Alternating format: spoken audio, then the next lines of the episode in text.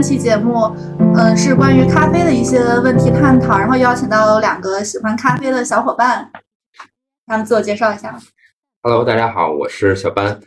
我喝咖啡也有三四年的时间，对咖啡有一点点自己的想法和了解吧，然后很高兴今天能跟张张一起去探讨一下咖啡这件事儿。哇塞，这一大长串，我就比较简单了。大家好，我是雪儿，嗯。其实我对咖啡就是不是特别了解，但认识他们俩之后，就会慢慢的想要去了解一下这个咖啡的一些知识。我就想，就是你们大概是从什么时候开始接触咖啡？就或者就是咖啡哪个点吸引到你们想去？嗯，那我先说吧，我大概是呃一八年开始，其实在那之前也喝，但是之前属于星巴克选手，嗯，就是。大概一八年的时候，我身边有一个闺蜜，她突然就是自己跑去学咖啡，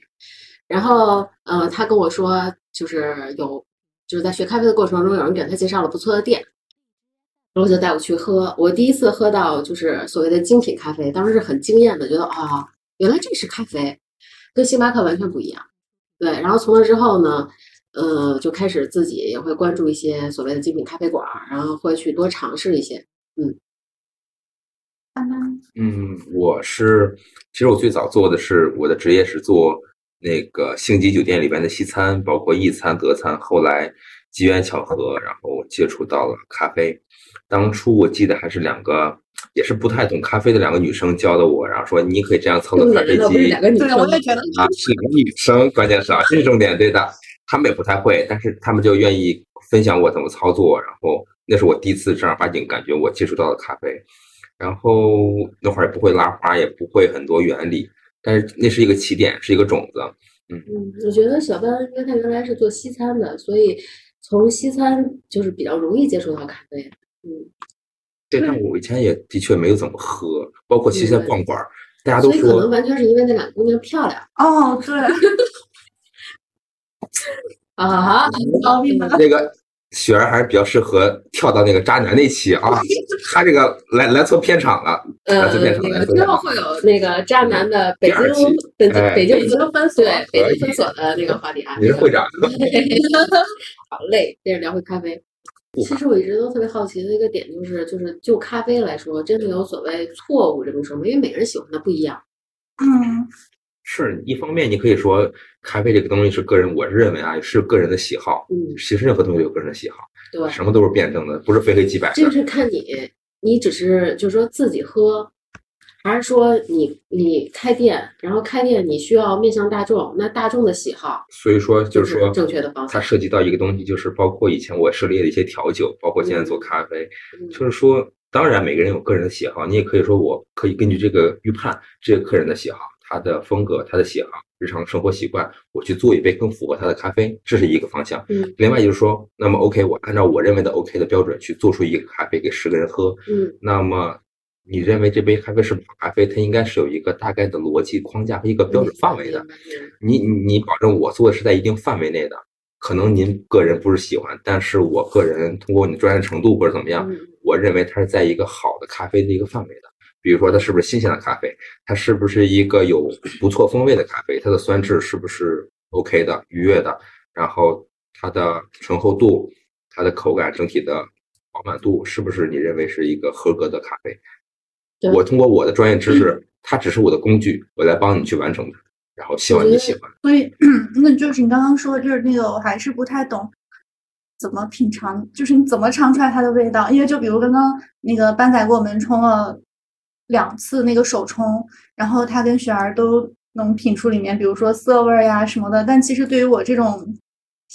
什么都不懂的感觉，没什么太大区别。其实这个我和张张之前聊过一次，其实就是一个多喝了，就是你对这个液体，它是种饮料嘛，它是一种饮料的话，就是不管你是调酒还是果汁儿，还是呃啤酒或者是咖啡，你如果你天天在喝这个东西，那么。你每天都在喝，那么我不喝，我突然去你家，我就跟你探讨这个话题，肯定你会比我更了解，肯定我要听你的。我说这个你觉得怎么样？而不可能你因为我是咖啡师，或者我在我会比较做咖啡，你会问我啊，你觉得这个啤酒怎么样？对吧？就说说，所以说你对这个液体，你对这个饮料你更了解，你喝过的多，你对它越来越熟悉，自然就会有一些自己的想法，然后我们再去做一个探讨，甚至说是做一个矫正。刚刚脑海里面突然感觉，就像喝矿泉水喝喝多了，你都能喝出每个牌子的区别。是的，就是你一直你一直喝，或者说你一直是喝纯净水，一直喝矿泉水的人，给你一个白开水，你都能喝出来不一样。对，所以其实可喝咖啡，我个人觉得没有什么玄学，还是要多喝。还有就是，我觉得对比着喝是最有效果的嗯。你别一次喝一个，你一次喝两个，然后呢，找一个比较熟悉这两个杯咖啡的咖啡师，或者说你身边的朋友，大家一起去探讨这两杯有什么不同。嗯，这样你就会增长的非常快。两个都是浅烘的，不同产区，它们的酸有什么不同？嗯，你可以想到哪些水果？就是会，你当时就会有哦，的确我们探讨出了一个结果。下次你再喝点熟悉的味道，你就会有一些自己的新的想法。那，那所以你们俩最喜欢的咖啡的口味？我是没有个人非常喜欢的这个东西。对，我觉得，我觉得这这个这个真的就是，如果说虽然我不是啊，但是小班老师是，就作为咖啡从业者来说，或者说我其实 其实？喝喝的多的话，你会慢慢发现你就是可能不是特别有明显的偏好了。最开始可能会有，像我最开始其实不是不是特别喜欢酸，不太能接受酸，然后但是后来发现可能只是自己不懂欣赏它。慢慢像刚才小班老师说的啊，就是比如说我们可以分别出分辨出柑橘的酸、莓果的酸，然后百香果这些，慢慢你能分辨出来之后，你会觉得这个挺有意思的。嗯哎那比如说就是去接受那种咖啡小白，然后他们想去咖啡店喝咖啡，然后就推荐他们点什么。如果就是他们真的就什么都不懂，就只是想单纯的喝一杯，然后就你指的就是就是，如果他不想喝奶咖，只喝手冲的话吗，啊手冲奶咖都可以推荐。嗯，就一般，我觉得作为小白，因为自己曾经也是小白嘛，一般进咖啡店啊，通常都会点拿铁，啊，然后还有一些就是可能听听过一些流行歌曲，可能会点卡布奇诺这种，嗯，对，这个是通常，尤其是女孩子进咖啡店的方式。然后有些男孩可能会也是不懂咖啡，但是可能想显得自己不是女孩子的那种感觉，会进去点美式。这这通常小白进咖啡馆的通常选择，可能不会直接点手冲。但是如果说啊、我喝过一些意式，但是我是手冲小白，我想尝试一下的话，那进了一家咖啡馆儿，它有手冲的话，我想尝试着接触手冲它，肯定最开始点一些比较平衡的，不像刚才我们说到酸很明显、苦很重的那种，那可能从一些比较平衡的豆子入入手会比较好。所以就像手冲跟意式是它们的区别就是加不加奶，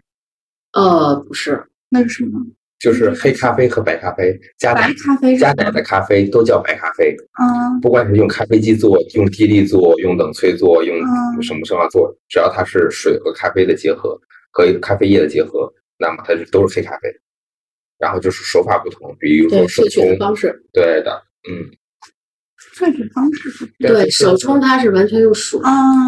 它是正常的一个压力，对正常大气压用滴滤的方式去做一杯，你可以说是去做一杯黑咖啡，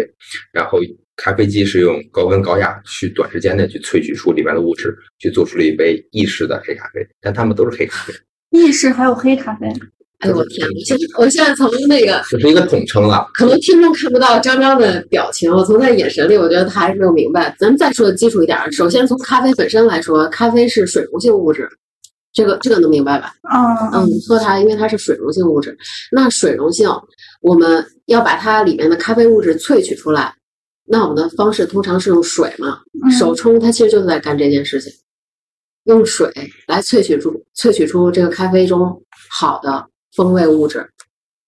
然后意式就是你看你去一些呃有意式的咖啡馆里会看到那些意式机器，然后它是通过压力，当然也是水啊，但是它是通过压力把它快速的萃取出所谓的浓缩。然后浓缩呢，做做不同的做做美式也好，或者做刚才小班老师说的白咖啡，就是那些奶咖，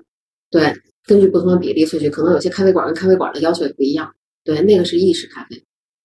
其实说白了就是，真的就是咖啡这个东西，它加奶就是白咖啡；咖啡这个东西它不加奶，它都叫黑咖啡。哪怕我不加水浓缩也是黑咖啡。对，我加了水，甭管是手冲、冰滴、冷萃，还是美式热的、冷的，它都叫黑咖啡。对也就是说，这杯咖啡它加奶了就叫白咖啡，它不加奶都叫黑咖啡。那，这样比较好理解。那那我突然想到，那加奶的咖啡是不是热热量就比较高？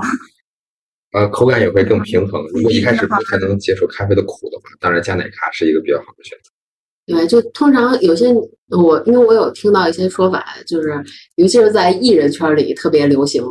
吃水肿，对他们都会说啊，我要喝一个美式或者喝一个黑咖啡去一下水肿，这是很多男男女艺人我都听过这种说法。一定消炎的作用吗？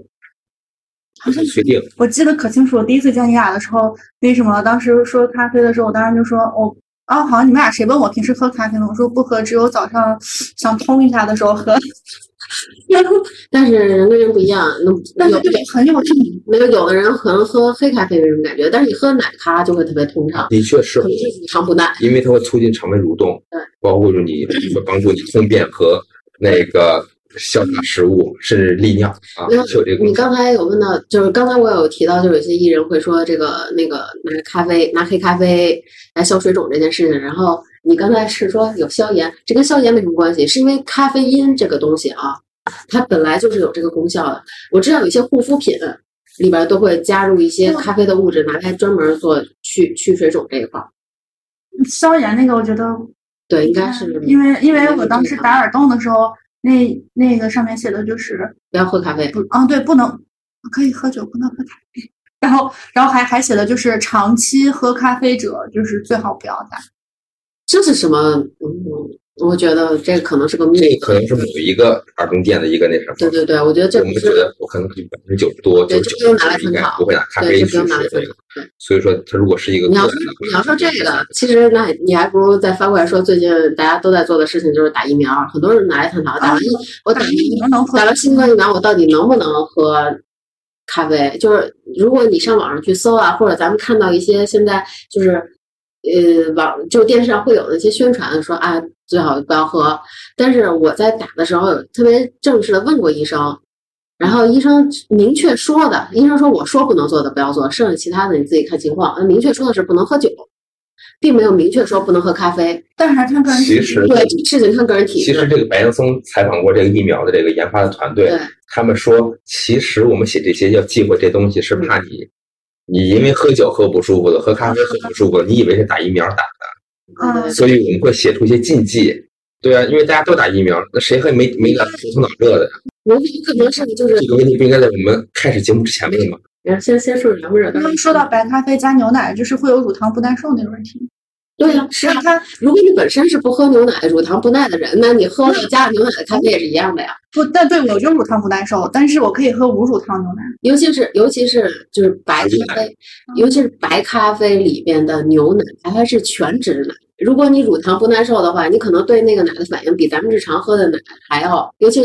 这几年更流行冰博客，它其实是更醇厚的。如果如果乳糖不耐受的人可能会，但我那次给你喝那冰博客就没事儿，但我喝完特仑苏，我整个。就这边就肿了，我天！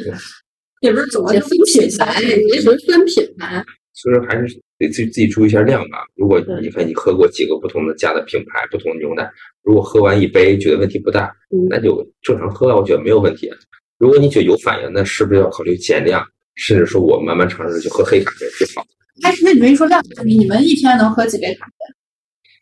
这个东西其实不在一天能喝，就是要喝到，对对对，或者就需需。我其实觉得这个东西跟个人就是你喝咖啡的时候的状态也有关系。喝咖啡因为我有试过，就是喝了一杯我就开始心慌了。那可能是那天，比如我刚好刚好刚好那天缺觉，或者是身体状态不太好，可能就是而且我还有喝到手抖。对，就是真的有可能，比如说你头天。熬夜了，由于工作啊或者什么，你熬夜了，你第二天去喝咖啡，你可能喝完当时就心慌了。啊，接着。嗯，就是看个人情况吧。如果你那天就本来身体就不太舒服的话，你可能喝完一杯咖啡就会有反应。如果你当那天状态特别好的话，你可能喝几杯都没什么事儿，吧该睡睡。说起这个喝咖啡量，我记得好多梗，比如说我当时去考一个那个咖啡里边的品鉴 Q Grader，就是有一个我们很多学生。他们会需要考试，需要提前去准备啊。就一桌人，大家都在，都就那几个杯测完，都好那个冲好的咖啡，大家都尝，需要去考试。然后我就喝的特别多，喝的快，喝的多。然后他们最后考完，他们他们他们觉得没考好，喝的多，你知道吗？我其中一个人在我喝的多，给我气够呛。而且我是那种不吐的，他们不是因为一定要尝很多杯吗？他们是要吐掉的。我是为了更准确的捕捉到一些味道，我是不太习惯吐，我以后还得培养自己。但是杯测它不是咖，它咖就是完全是纯净的咖啡，它里边有那些研磨的渣子什么的，你也下边，嗯，而甚至到最后，因为很多人都要尝嘛，尝那一杯都尝没有，然后为了尝出这三杯三角杯测嘛，三杯咖啡让你尝出一杯是不同的，嗯。那实在都喝完了都没尝出来，咖啡咖啡液都没有了，还是没有尝出来，我会嚼渣子，嗯。突然嚼到哇浇浇就也咖啡渣，嗯真是那些咖啡渣，嗯突然捕捉到啊，这个中间这杯，比如说比旁旁边两杯要有一些酸，那它就是不一样的那杯，就是要锻炼你捕捉到这三杯咖啡里边不一样的那杯，通过感官，嗯，嚼渣子什么？小班老师是嚼豆儿，所以一开始我不嚼豆，后来嚼豆嚼到，嗯，怎么挺香的。就是生豆吗？呃，不是生豆，是是是磨成粉的那种。对对对。就是咱们说不是磨成粉的，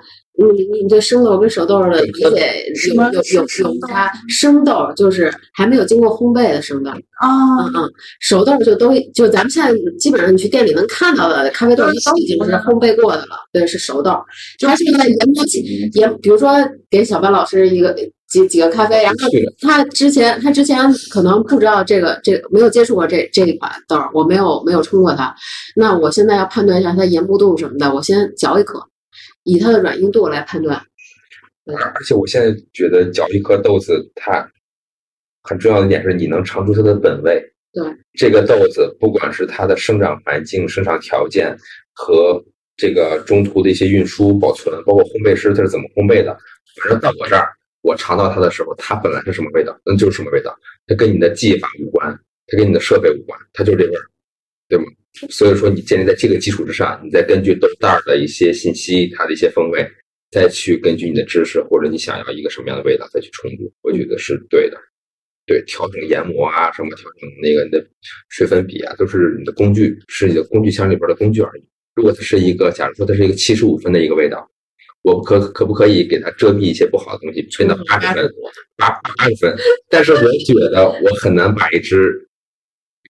假如说六十五的豆子，我冲到八十五，我是没有这个技能的，因为它本来就是那个味道，我只能尽量的去避掉一些不好的东西。就感觉择优录取了。那是个东西啊，对，就是就是就是让一只可能嗯有潜力的豆子要发挥对对对。发发挥出它最好的一面。或者是去掩盖一些所以。嗯，每冲一杯咖啡之前都会先尝它的豆子。嗯，不是这个豆它熟不熟？如果是那它它熟了，就是因为它尝过，所以它熟。嗯，就是如果是一个没有接触过的，它可能会啊，而且我特别爱尝，我就总总总觉得想把每杯都都尝一下。什么馋豆儿，不想嚼，不想吃，而且有时候。做医师做美食，做医师做美食做的多了哦，这就是受原因。吃豆儿生水肿。嗯，他他就他可能就是吃豆人，哎，那就比如说你们就是每天喝的咖啡肯定比我多嘛，你们会不会影响睡眠吗？嗯，我不想睡眠，但会也会喝多了，也会咖啡因不耐受，然后会心情烦躁，然后特别不舒服。他会就是，而且如果说天天喝，会慢慢建立耐受，然后可能他他耐耐受的就比不怎么喝的人要高一些。而我我之前我喝速溶都会心跳加速。你喝速溶有不舒服的感觉，可能跟速溶里面添加的东西有关，因为就是速溶它是。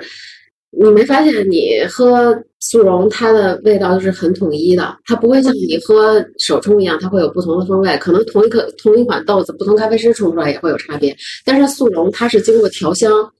让它从它加了它加了一些香料，有时候可能你喝完这个速溶不舒服，不要怪在咖啡本身，因为里边已经没有多少咖啡了。其实也有可能咖啡本身的东西了，因为给速溶的原材料就是咖啡豆，它不会那么精挑细选，从采摘到选果，然后到烘焙的啊方法，到运输的这个卫生程度和这个过程都不是那么讲究。它这个原材料就不是一个特别讲原材料，当然，就专门有一种叫那个速溶料，它可能都不是完整的咖啡豆儿。包括它如果是罗布斯塔豆的豆种的话，它的咖啡因还会比较高，嗯，理论上。所以说你喝完同样的一杯，假如同样分量的一杯那个阿拉比卡的速溶和那个罗布斯塔速溶，可能罗布斯塔的速溶因为咖啡因咖啡因含量更高，你可能会更咖啡因不耐受，不舒服，心慌心悸，甚至觉得哪里不太舒服，都是有可能。它是应该而且每个人，比如说比如说你喝速溶的那种不舒服，每个人不一样。就是如果说你睡不着，可能跟咖啡有关；但如果是你喝完了，比如说恶心或者上厕所什么的，这些可能是里边添加的东西。哦，所以我喝完速溶上厕所是因为它有因为基本上你所说的速溶，我不知道我理解对不对，就是常见的那种三合一，什么东西？哦，是那个什么就是幺幺七，就是就是一袋儿嘛，一袋儿里边三合一，就是咱们三片嘛，三三一，然后三合一，什么三合一？幺幺七，幺幺七三合一，三合一就是就是你买买成合一的，你直接到杯里咔一冲，是那种吗？如果是那种的话，它但它的热量其实很高，它的糖分很哎，你一说热量，我刚刚看他拿的那袋豆子热量，我换算了一下，嗯，咱们喝一杯下来可能是三十千焦，还挺少的，咖啡里面有油脂，还好我看他那。一百克是一千七百，但是比起你喝有奶有糖的来说，它已经健康很多现在。上班族他们没有那么多时间，就比如说坐在店里面喝一杯，但他们又需要咖啡。哦，啊，嗯，罐儿是很脆啊，但是喝速溶真的会让我心脏不太舒服，会让我一直悸动到大半夜那种，就会。那可能是你对里面的，我不能说是里边它加的奶或者是糖，就是也可能是哪个香香精香料对对那个有反应。还有可能就是晚上刚喝咖啡真的少，你突然喝一杯，你真的就是会睡不着觉，谁都一样。你平时都不喝咖啡，你你喝咖啡就像一个从来不喝茶或者咖啡的人，突然晚上或者下午喝一杯浓茶，那那你晚上睡不着觉很正常的事情，对吧？啊不用太在意。刚刚还跟雪儿说，就你们叫我手冲那天，不是喝了三杯吗？那天晚上熬熬了个通宵，巨巨牛逼！就是我三点半才走，嗯我三点半走，然后到家是四点多，然后我就想着，哎，我要不干点啥，让我困一点儿。我开始洗干我的工作，我想说干工作要困了吧，硬生生给我搞到八点，我就把所有工作做完那可能也不能全归功于咖啡。就那天因为因为可能是因为刚好那天你也，因为你不是跟别人聊天也结束这挺晚，喝了不止一杯，那天真的三杯，对是没喝酒。那可能有那那个因素，但是但是但是多多少少，如果说那天你喝完了之后，只是自己回家在在在家里待着没什么事儿，可能会也也会就是很亢奋，就是你知道你该睡了，但你躺那儿真的睡不着，就我就觉得我还有劲儿。你没忘记你是三点还跟人刚刚聊完，哦你可能也过了你应该应该倦怠的那个时间。别整我今儿让人喝多了。怎么是我呢？是你一直让他喝，我都去倒垃圾了，你还跟那教人给人冲一身灰。我说可以，你尝尝就行了，剩下的给我。是我这半年最有劲儿的晚上，你看看，真的就是我当时坐到那儿，然后他们说你可以不用干活了，我说我可是我不干活我闲不住呀，嗯，然后就开始一直在搞电脑。嗯，如果这家咖啡店哪个点会吸引你过去，或者经常过去？就是就是好喝呀，就是爱喝呀。在北京喝咖啡经常去的区域哦区域那种，就比如说哪块咖啡店比较多，然后大家可以就是都去看一下有没有适合自己的，然后就可能有有些人他是小白嘛，他并不知道怎么选择去这个咖啡店或者怎么样。但我的意见，只要长得帅就可以。哎，我哎，我说句实在话，我待会儿给你看看，我今天看到人家发的那个那个青岛一咖啡店里的那三个都是我的菜，我的天，原来是北京没有这样的，真的好帅，但我在咖啡店好像没有见过特别帅。是吧？如果你你你小编你都觉得帅了的话，你确实没有。小哥真的是我教的，就是来小编老师聊一下当咖啡师是什么感觉？和你想象的一样吗？还好吧，至至少有一点，其实也会焦虑了。你觉得未来未来的路上前途渺茫。也不至于吧，可能，但是的确也是有一点焦虑的。但是有时候又会感觉到自己有些进步，有些新的想法，然后其实也蛮欣慰的。至少别放弃自己嘛，然后不断的投资自己，然后像刚才说的，保持空杯的心态，至少是当下应该是比较正确的事情。然后至于未来会发生什么，可能真的是黑的，然后就是慢慢去等待，他，然后去等待他就好了。那那你怎么理解？就是说，咖啡师现在啊，至少在在就是嗯，不能说是中国吧，至少在北京这个圈子里，基本上咖啡师感觉往上发展的那个天花板就是自己开店。我觉得所有的天花板不都是自己做这个事情？就是，有但是自己但是真的不会，我在我就一直在想一个问题，真的不会有一个咖啡师，他就是，嗯，做的也很好，但是他就是想好好做一个咖啡师，因为有时候我觉得有些咖啡师他自己开店了之后，啊，我可能会考虑合伙人各方面啊，他可能会变味儿。嗯，就就就比如那如我就是甘于甘于在一个地儿好好做咖啡师，因为咱们这么说啊，他咖啡做得好，他不一定适合管理，他不一定适合做生意，明白我意思吗？因为咖啡店你不是单纯的做咖啡，就感觉好像不那么纯粹了。对对对，但是这个也是我在努力的克服的一个点，因为我跟我们调酒师的那个红酒品鉴师啊，或者是调酒师在聊天，也说我们都是干这行的嘛，在从事这个职业，你肯定会天然的会更注重一些技法呀、一些专业知识。但其实我们不应该这样，应该跳出，偶尔跳出来去看看身边发生一些什么事情，应该更综合的去看待你想经营的这件事情。假如你去一家咖啡馆，你认为他的咖啡，哎，这个咖啡好好喝，嗯。八十五分以上，那你们你会首首先，我方面的角度就不会像你一样是打分的角度，没有分，就是很不错。我意思是一百分，它是一个很我很很认可的一杯咖啡。那你认为是为什么才会有这个味道？是或者哪个环节做得好才会有这个味道？你会怎么？你是所以基本上现在我我去到一家店是，小哥哥做的吗？你能让我把话说完吗？你要我觉得是这样。首先，我至少近期吧，如果说我去到一家店，我觉得哎不错，挺好喝的，基本上这家店都自己烘豆。我不是说这个这个是必须这样啊，但是现在我我试过的是这样的。这就跟酒一样嘛，就自己酿酒和进的别人的还是多少有点不一样。这个我不知道呀，这个看看小班老师怎么想？首先可能这样，一个懂得烘焙的人，他可能会更懂得一些烘焙和各种过程中的发展这。个豆子如果是他自己烘的，他可能更了解怎么冲，把它冲的好喝。这是我的理解，对吗？对对对，我想是这个，大概是这样的。就说白了，这是我我我种的葡萄，我知道这葡萄怎么吃最好吃。嗯，可能放到你这儿，到底适不适用你呢？或者适不适用你店的客人的风格？适不适合你的冲煮方法？适不适合你的店的风格？就另当别论。大家都说这个，我喜欢它，我就要去做。其实不太是了，我觉得是你得有有热忱，嗯，得有恒心。就就比如说，很多人选择去做咖啡师，就是因为他刚开始觉得他很喜欢，嗯嗯嗯，就比如说很喜欢喝咖啡，很喜欢去饭店，但是后来他可能就发现不太适合自己，没有说你你直接把名字说出来，不是，就是你们没说你，就是没没没，我我就说真的会有这种，就因为从外界看咖啡就是哎呦就是嗯高逼格什么什么小猫老师跟我说过一句话，不要把兴趣作为职业。没有啊，我是觉得，因为因为人都是有怎么说，就像是万物都有周期，它都是那个波动的。当你把一件事情想象的特别美好的事情，嗯其实它在你心里边已经到头了。一旦你开始从事它，你发现它是日常的琐对，是在碎，每每天是在扣分的过程然。后你的辛苦、你的劳累、你的否定、你的你的对一些知识的一些不确定性、你的自己的一些焦虑、一些想法，它每天是会给你，真的是会给你更大的压力的。你不会再也不会像那么轻松，你没有进入到这儿的时候那么轻松。对对对，对你把它想成最好的时候，花开的最好的时候，其实它离败，它可能就是一个过程，后来这是一个一个一个凋谢的过程。所以说，保持平常心很重要。嗯真的好像可能什么事都是这样，你别抱有，别想那么差，也别想那么好，你去做，然后不断去修正，不断的去调整你的方向。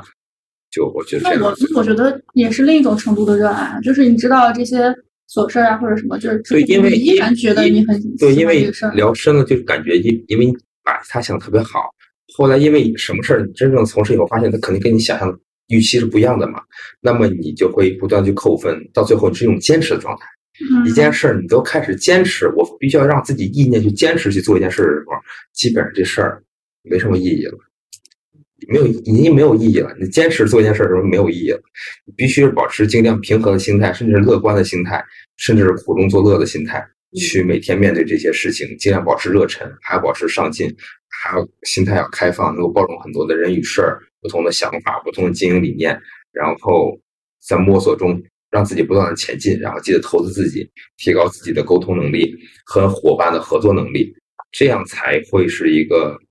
反而是一个比较轻松的方向吧。否则就会自己越来越压压力大，直到最后觉得我做的每件事都是靠我坚持，其实就没有了。什么事儿一开始坚持，基本这事儿就不可能做成。所以这也是现在推动你继续的一个对，自己就是在说自己。我就是我给自己的一些对，就是很模糊。你可以说它是一种灰色的理念，我觉得它不是，真是没有黑没有，我也不会让自己特别喜欢啊，觉得哎这就是特别好的，也不会说啊这就是不行，一点都哎这种想法这种理念，哎呀我非常不屑。所以说我就是尽量让自己在中间那条范围内，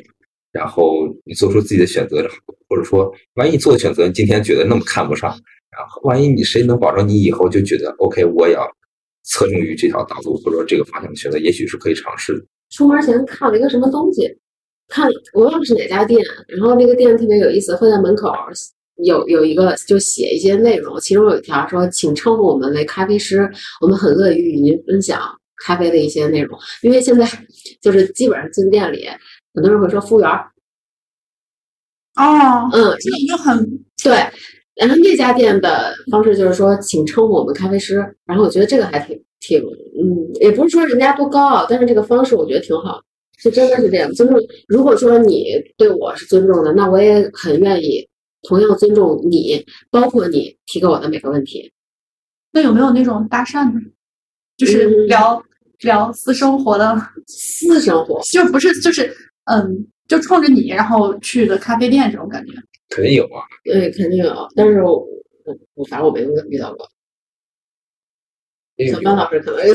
但是小班老师盼望着啊，大家可以啊，你们单身的妹子，嗯。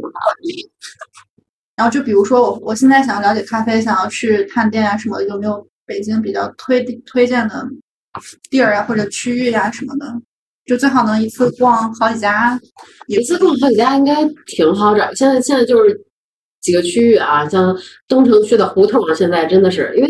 呃，我记得今年春天应该是四月份的时候，嗯，就是伊迪港那边办那个咖啡青年节，它的主题就是胡同，就是胡同咖啡。因为那个青年节只有胡同的咖啡，不是说只有胡同的咖啡，就是因为这它它之所以以这个主题，它以这个主题来办，就是因为现在就是胡同里面的咖啡馆比较扎堆儿。所以东城区的基本上那些什么东四附近的那些胡同啊，你你就去那边，你可以一下探好几家店。对，然后还有就是那个这指向性是比较明显啊，但是确实是这一两年比较多的地方就是前门附近啊，前门那一片儿，主要这边环境也很好。对对对对对。然后我说这个前门附近，当然也包括什么杨梅竹斜街啊什么的，还有边上的一些胡同。然后那个胡同本身的文化底蕴也够。它也会有一些，就是嗯，比较老的一些建筑啊什么的，捎带手还能探一下店，有一些不错的咖啡馆。就是朝阳区、七九八区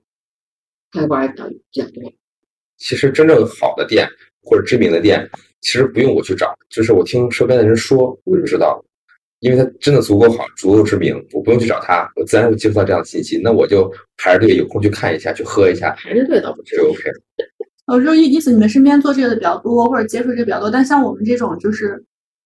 我们就是说，今天我真的就想喝一杯咖啡，想安静的喝杯咖啡，其实真的不用在乎那些，也许就是今天心情很一般，或者遇一些什么事情，甚至不是那么高兴，你恰巧碰到了一个很不起眼的小咖啡店，就进去一坐，我们就不玩手机，也不玩电脑，就是坐在任何一个你感觉舒适的位置。点一杯，点一杯任何你觉得还能 OK 的饮品，就坐下来安静的喝一喝点东西，然后这时候是最容易有意外收获。放松一下，让自己的心情和身体也放松一下，缓冲一下，然后感受一下身边的环境和身边的人，甚至客人来来往往的客人，甚至于他们的一些打造的环境或者装修或者色彩，或者想一些自己想想的事情，这就够了，我觉得。至于这杯咖啡到底是什么样的咖啡，这个咖啡师到底专不专业，到底给没给你想要的问题，但是到底他们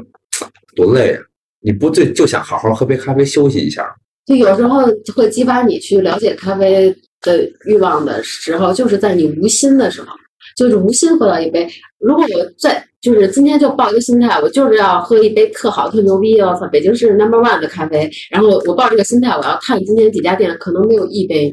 能达到你心理预期的，而且就是你这样的心态，你一定会喝到你喜欢的咖啡吗？不一定是对你这个适用于所有，不只是喝。对啊，就是我我之前我对你说没错，他他就是如果说你假如假设我们喝了一个人，他从开始慢慢接触咖啡到找到他特别喜欢的一款咖啡或者一款饮品，他需要假如说一年、两年、三年，然后中间他可能喝过各种各样的饮品或者咖啡，呃，去过各种各样的店，有的知名，有的不知名，有的可能去了一次，有的可能去过几次。但是这中途，他每一杯咖啡，你的每一次经历，坐下来想的东西，它都是有价值的。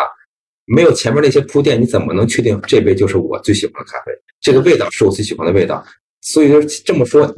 之前那些你不喜欢的味道，它就没有价值了嘛？它也在辅助你，帮助你找到你最喜欢的东西。所以说放轻松，好好的喝点东西，然后放下电子产品，然后看会儿书，想想东西，听听啊优美的音乐。我觉得这些也是很重要的。小白老的意思是说，没经历过几个渣男，你怎么知道哪个是第三个？就是当你放松的时候，其实你能收获更多东西。对，对，其实对的，不要把咖啡说的那么玄学，就是它只是个饮料，然后它存在在我们生活的意义里，就就是它存在我们生活的意义，就是让生活更轻松。对啊，所以说不要抱太大目的性，我就是要喝一杯牛逼的咖啡，不是，对，所以说很多是助兴的很。多专业性的问题，包括一些感官、一些理论、一些萃取的原理，是咖啡师是因为我从事这个行业，我对自己应该应有的一份呃对这个职业的尊重，或者是对自己的一个要求，嗯是我应该有的。但是身为就是我们今天，假如说我们就是很简单的身为一个局外人嗯去喝杯咖啡。大家我觉得应该放轻松一点儿。你喜欢什么，那你继续研究。你觉得我喜欢某一个方面，有这么多书籍，有那么多的影视的视频，嗯足够你去学习，对吧？如果你想探讨，OK，你也足足够可以找到愿意和你去探讨的人，只要你有这方面足够的欲望。所以说什么都不缺。如果说你今天就想安静的喝杯咖啡，喝杯饮品也是 OK 的。其实就是咖啡本来就是应该很包容嘛，它应该是一个很包容的饮品。我觉得最难得就是那份不经意，就是咖咖啡本身也是这样。玄学然后包括包括，就我之前有跟人聊过，我特别喜欢，就是你去日本当地的一些小店，嗯嗯，它你进去之后，它可能没有过多的装饰，它甚至就是一个家庭作坊，对对对。然后里面可能是老夫妻两口子但，我觉得日本的店都那样，对，都长那样，不管人家不会开在什么啊，比如说我开在涩谷，或者我开在那个，对对对对，什么新斋桥，嗯不都是那种乡下，哦，就是可能旁边是个稻田，对，对，然后那种那种日式小店我真的很喜欢。然后可能因为我之前有听一个一个姐姐说过，就是她特别喜欢去日本，特别喜欢一个店，就是老两口，然后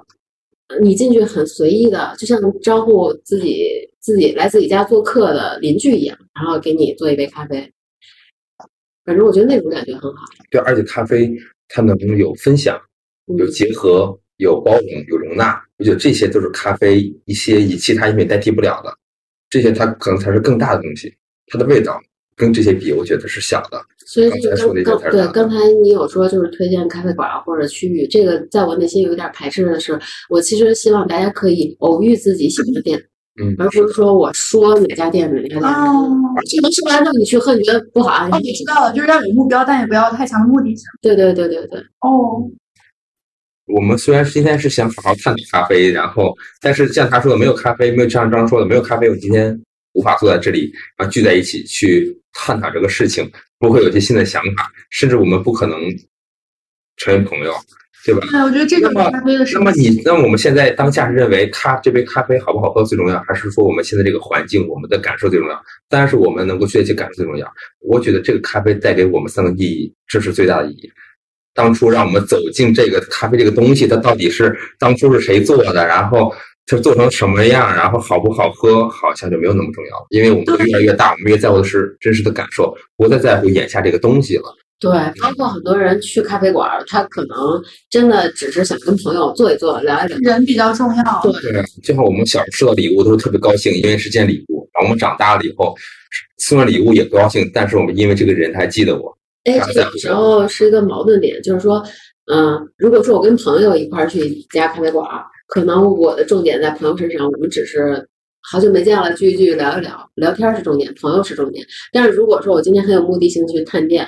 那咖啡是重点。但是如果你很有目的性去探店的时候，往往你会放大了你的期待值，特意去探店，就想今天喝到一杯好咖啡的时候，往往喝不到。我就是这样，就是我特意去探店的时候，没有那什么，而而且我不要个特别喜欢的店而且。我知道，我去探店了，会把它当成一种工作任务。我可能就会，如果真的探店的话，我也会有这个目目的嘛，我就会选择一个人去。因为就是当下可能就只想尝他们家咖啡，但但是如果你跟朋友去的话，可能就是为了放松。就就算这家咖啡不好喝，但是你跟朋友一起吐槽，也是一个嗯很好的一个。那需要就是一个场景。对对对，而且而且往往有时候就是可能就是跟朋友随意的去到一家店的时候，往往会有意外收获。而你特别抱有目的性，我今天就要喝出一个好咖特别好的咖啡，自己特别满意的，往往你心里的期待值在不由自主的放大，往往这天会失望。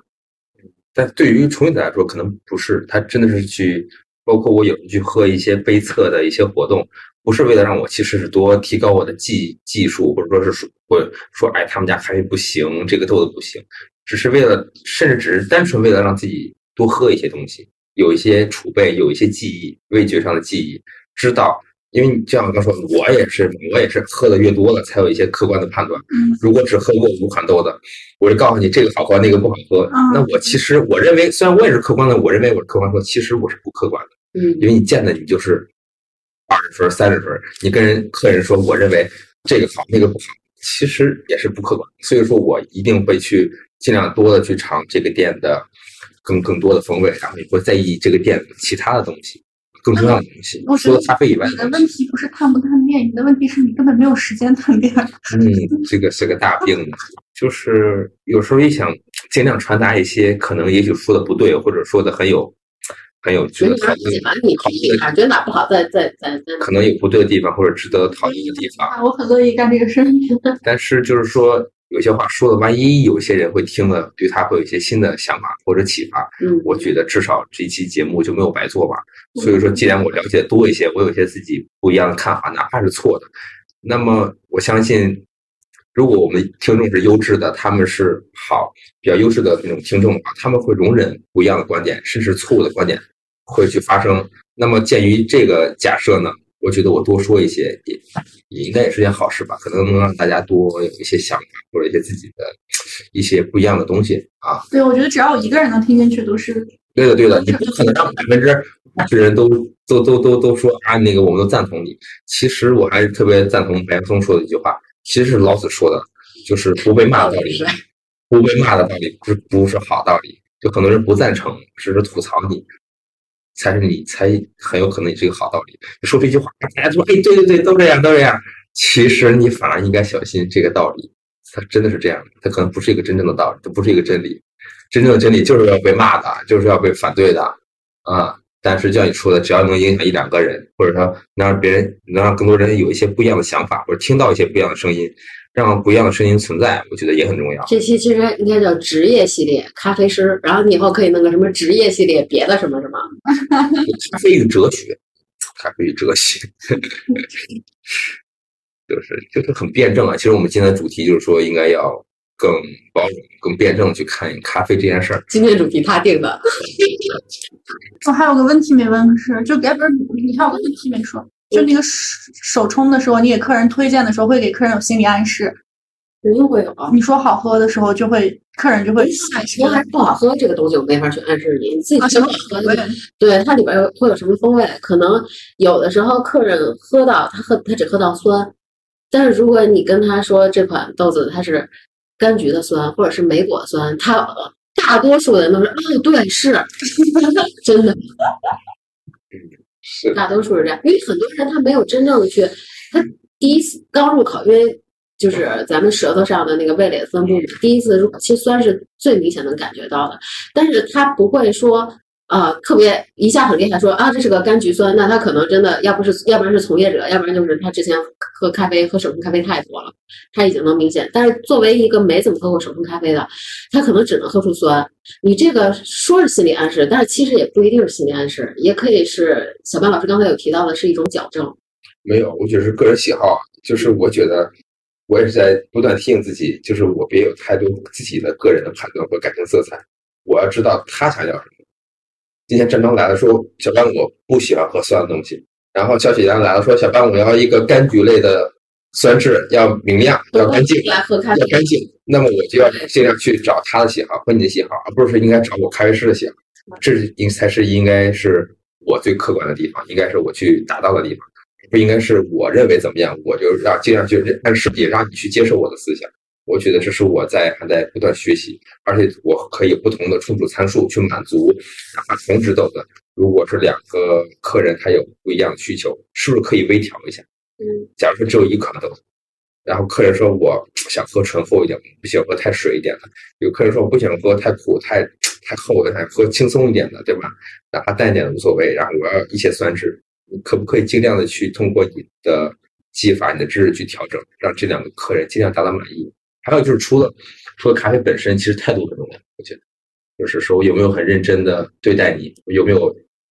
去努力的去做到你想要的味道，有没有努力去帮你解释一些，呃，帮你找到你喜欢的一些咖啡。我觉得这些也很重要，包括很其实多作为客人来说啊，他进店基本上他会说我我不喜欢酸，嗯，或者说那个我喜欢酸，我就想要酸的，基本上也就能聊到这儿了。很少有人进来会特别明确说我就要个柑橘酸，我就要个玫瑰酸。对对对，就跟我们那一样，对一样的。但会有客人说你可以追问，他说我想要酸的，你可以追问，那您更喜欢柑橘的酸调还是莓果的酸调？啊，对对对，但是客人进门就会说，哎，我不喜欢那个小伙子，我不要他做。就我经常我经常面临这个问题，真的吗？是的，嗯，我怎么人家门这小伙子不行啊，我不要他做的咖啡，我要对的，哎，对，所以就是就是从就是站的角度不一样，就不是要求不一样。对，其实而且有时候我觉得他这个这个就是刚才咱们还是回到刚才张张提这个问题的本质，就是本就是并不是说这一定是个心理暗示，有的时候可能客人他也喝出来，只不过他喝的少，或者说初次喝，他找不到合适的词去形容他喝到的这个酸，所以你说出来刚好是他想的那个，也有可能不一定是完全的一种心理暗示哎，。对了，我还想突然补一句，就是我觉得如果假如说，就是因为我比较了解的多一点嘛，我觉得包括我也看到身边很多的从业者，甚至小白慢慢在成长，包括每个人其实都在不断的不断的成长。谢谢樊老师。别这样，因为其实他们中间是会有试错的，是会有一些不合适的地方。其实我们就是翻车啊，这都是专业翻车选手。就是说，我们可能对咖啡师或者对这杯咖啡更多的包容一点。哦，其实你包容不是这杯咖啡了，你是包容了这杯咖啡从咖啡农到种植，然后到处理，然后整个流程这个产业链中每一个付出劳动的人的一种包容吧。我觉得就是别那么较真儿，那么较真儿你自己也很累。但是但是你可以用脚去选择，当然啊、不是让大家说啊就无所谓了，就凑合喝。你可以用脚做出选择，但是还是放脚平去选择放平心态吧。对啊、就是说喜欢就进去，不喜欢你就你就不要再进去了。对，就用你的脚和你和你的身体做出选择就可以了。但是就是说还是放轻松吧，然后一喝一杯咖啡，每天都在想这个酸，这个这个苦，就是太累了，我觉得太累了。就是还是要，如果有人跟你去喝个杯咖啡，就是要更在乎你当下的这个人。如果说你是拿一本书，你你请你好好的去翻阅他这本书；如果你带着音乐，请你好好欣赏这杯这个音乐就好。咖啡只是其中一个环节。对我今天听下来，我觉得小班不愧成为小班老师。然后嗯，就差不多了吧。嗯，然后节目最后就是，如果大家想找小班老师喝咖啡的话，就就火星找他。其实刚才你提到的几个区域里，其中一个区域啊的热门店铺，嗯，好的。我也可以私私信。对，如果大家有兴趣，可以私。我会我会不断成长的。Sign up from senses, play games. Everyone's happy, no islands, no strays. Tuned into emptiness space.